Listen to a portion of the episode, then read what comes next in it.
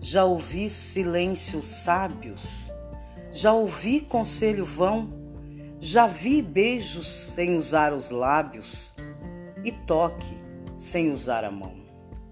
E dessa observância calma, um verso eu deixo de lição.